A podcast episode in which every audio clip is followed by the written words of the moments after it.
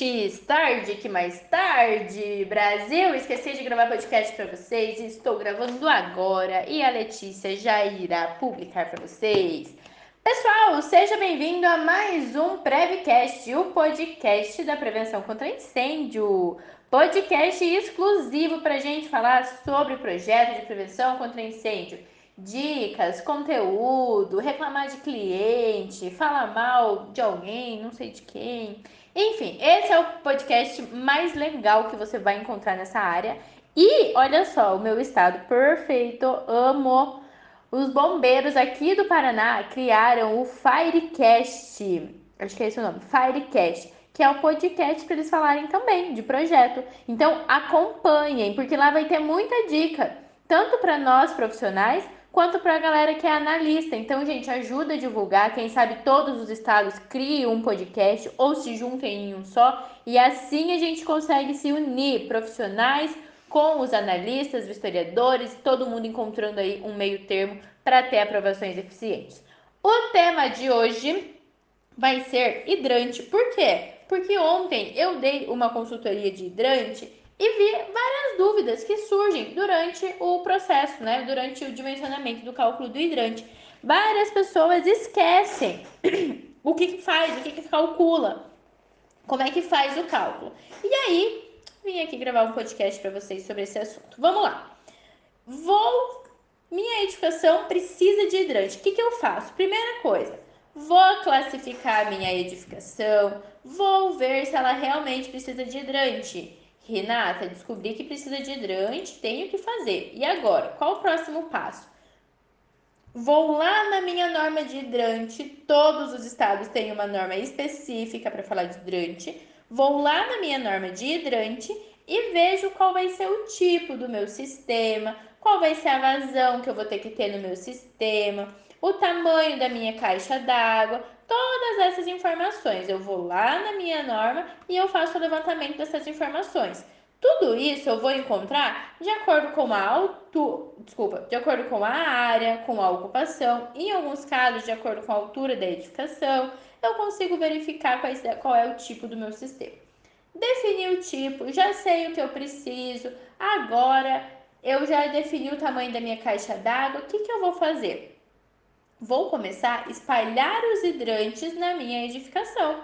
Então eu vou começar a colocar hidrante, vou começar a ver a cada quantos metros eu vou ter que ter um hidrante. E aí entra um ponto importante. Vocês precisam, precisam saber o que, que a norma do seu estado fala sobre hidrante interno e hidrante externo.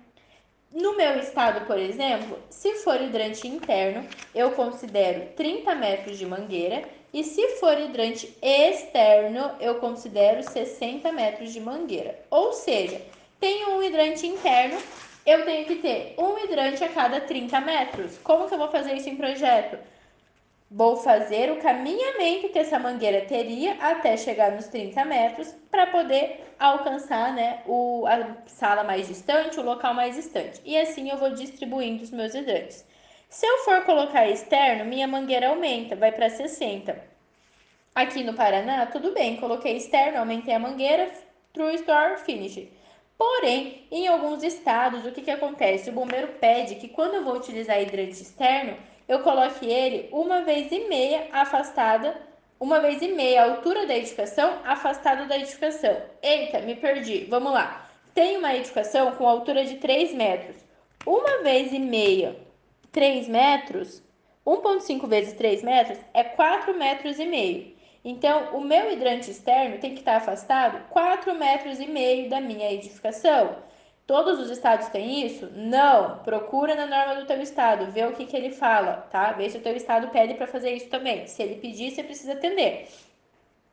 Dimensionei meus hidrantes, vi bem certinho, ok. Vou fazer o meu isométrico. Pessoal, rede de hidrante isométrico precisa ter detalhamento. Não é só ir lá fazer linhazinha e acabou. Não é isso. O isométrico é o caminho real que a sua água vai fazer. Como que você vai fazer um cálculo de um negócio que você desenhou nas coxas? Não tem, vai funcionar nas coxas daí, não, não adianta.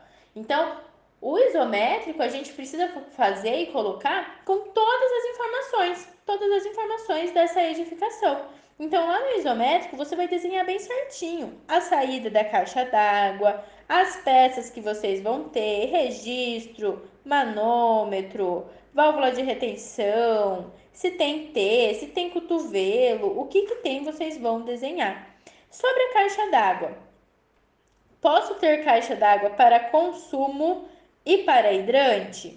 Posso. Pode ser a mesma? Pode. Porém, o consumo tem que sair acima do nível do hidrante, tá? Eu tenho que garantir que vai ter água de hidrante sempre, porque o consumo vai estar saindo acima dele.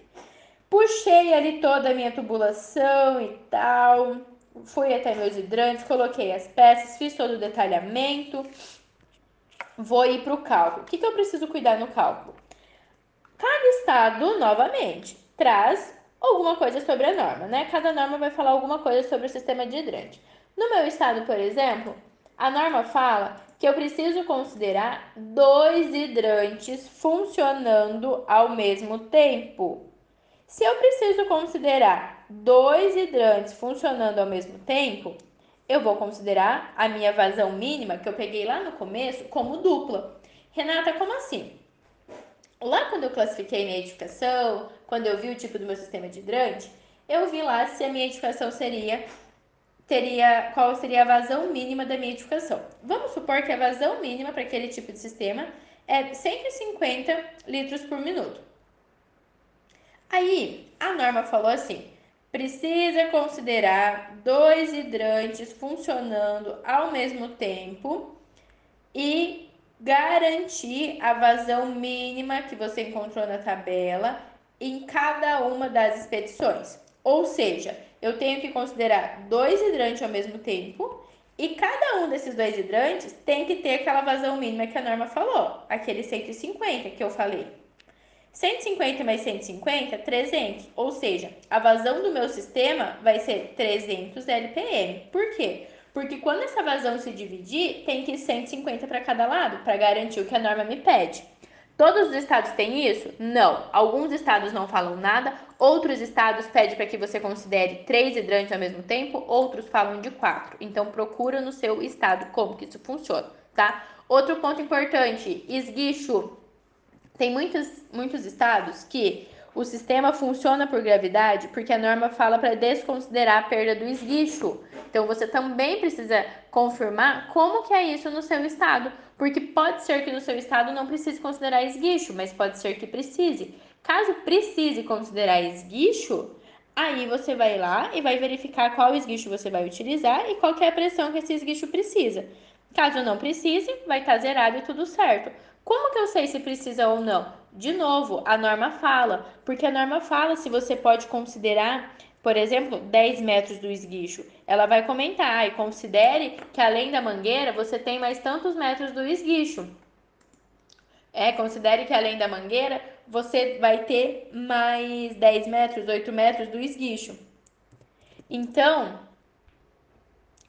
é, então, toda vez que vocês forem fazer esses cálculos, vocês precisam cuidar com esses itens da norma de vocês. Por quê? Pode ser que é, às vezes vocês coloquem as informações e daí beleza, dá uma bomba pequena, dá um sistema que funciona por gravidade, mas você esqueceu de levar em conta essa questão de dois hidrantes ao mesmo tempo ou essa questão do esguicho.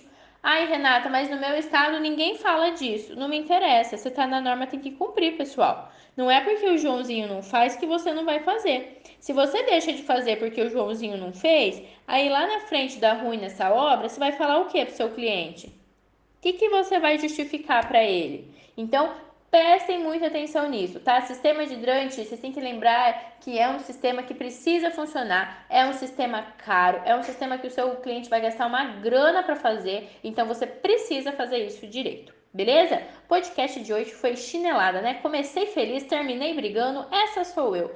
Galera, podcast da semana que vem não sei ainda qual vai ser, mas se você tiver algum tema que você queira que eu fale aqui, vai lá no Instagram, comenta, me manda. Eu sempre abro caixinha perguntando, me deem ideias do que vocês querem ouvir. Eu tenho uma lista de assuntos aqui que eu posso falar para vocês, posso passar o resto da vida falando. Mas prefiro também que vocês me falem o que, que vocês querem ouvir aqui no Prevcast, o podcast mais foda do Brasil. Gente, um beijo e até a próxima!